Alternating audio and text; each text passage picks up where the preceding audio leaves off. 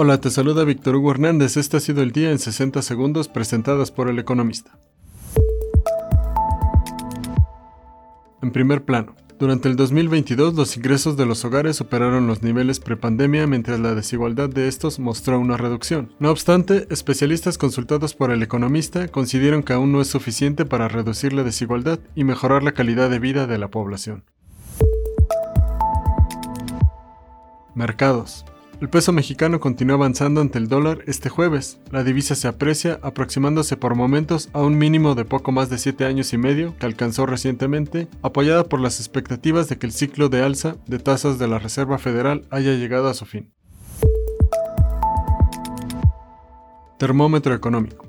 La gasolina magna en México se encuentra en máximos no vistos desde 2017, debido principalmente a que los precios internacionales del petróleo han repuntado casi 14% en el último mes y a que el gobierno federal está cobrando altos impuestos para recuperar los ingresos que sacrificó el año pasado con los estímulos. En lo que va de julio, la gasolina magna lleva un precio promedio a nivel nacional de 22.09 dólares por litro.